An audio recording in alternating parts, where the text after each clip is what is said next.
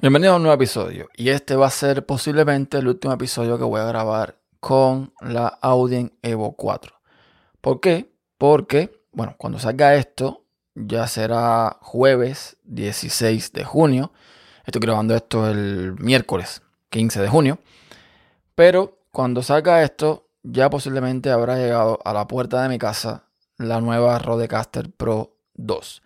Sí, yo había dicho que iba a esperar y yo había dicho que bueno, no iba a ser beta tester y todo el cuento, pero también dije que podría venir a decir algo como esto, que me había comprado la Rodecaster.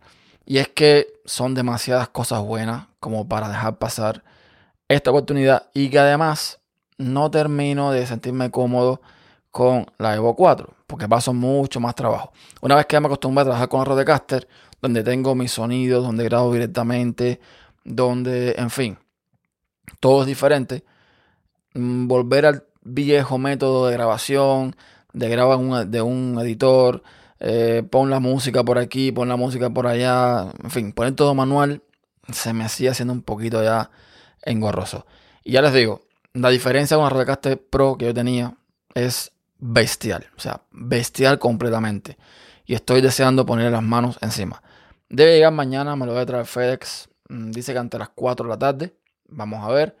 Eh, mañana también es un día complicado. No creo que mañana pueda eh, sentarme a, jugar con ella porque es el cumpleaños de mi niña. Entonces, evidentemente no voy a, pasarme el día delante de, de, la computadora ni con la Rodecaster, nada por el estilo. Pero hay cosas que quiero probar, hay cosas que estoy loco por ver. Entre ellas, si realmente es compatible con Linux. Ya me había dicho eh, la gente de Rode que sí, que esta mesa, al contrario de la versión anterior, sí es class complaint, que básicamente significa que tú enchufas a un ordenador y funciona, cosa que con la Rodecaster anterior no, no, pasaba.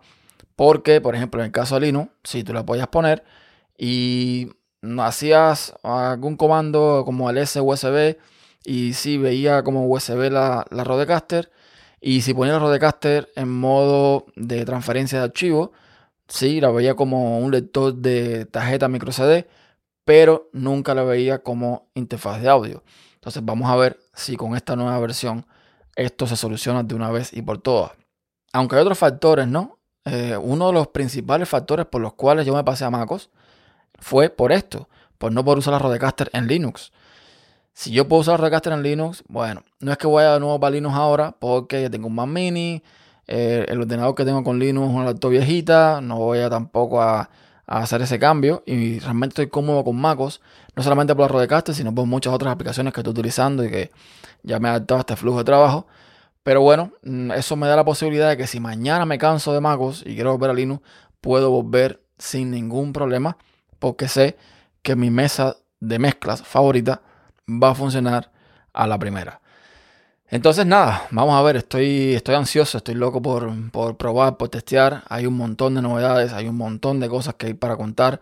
Yo he estado viendo los videos de Tom Book, este youtuber que es muy bueno, que habla de, de sonido, de audio y demás, que él la tiene. Él ha hecho varios, varios videos ya explicando las funcionalidades. Ayer Rode hizo una fiesta de lanzamiento donde, bueno, también explicaron algunas cosas. Y espectacular, espectacular. Quiero ver cómo, cómo funciona. También pretendo hacer un video. Mm, más allá del unboxing, por supuesto. Hacer el unboxing y explicar las nuevas funcionalidades que tiene en español, porque ahora mismo en español hay mucho contenido sobre eso. Pero eh, esto tiene dos problemas. Primero, me hace falta más o menos un tiempo, digamos que una semana, para probar todas las funcionalidades. Y segundo, me hace falta el tiempo para poder grabar el video junto con eh, la manipulación de Rodecaster porque eh, si no, no hago nada, ¿no?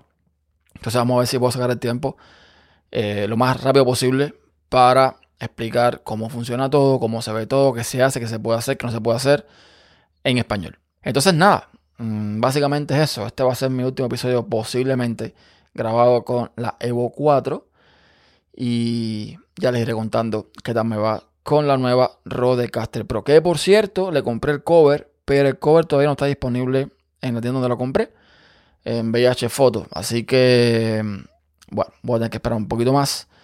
Pero sí es importante porque con una niña dando vuelta por la casa y con el polvo y demás, yo me gusta tener el cover como mismo tenía con el anterior. También le tenía puesto un cover. Y bueno, hay que esperar un poquito más, pero ya llegará. Entonces nada, por aquí lo dejo. Hasta la próxima.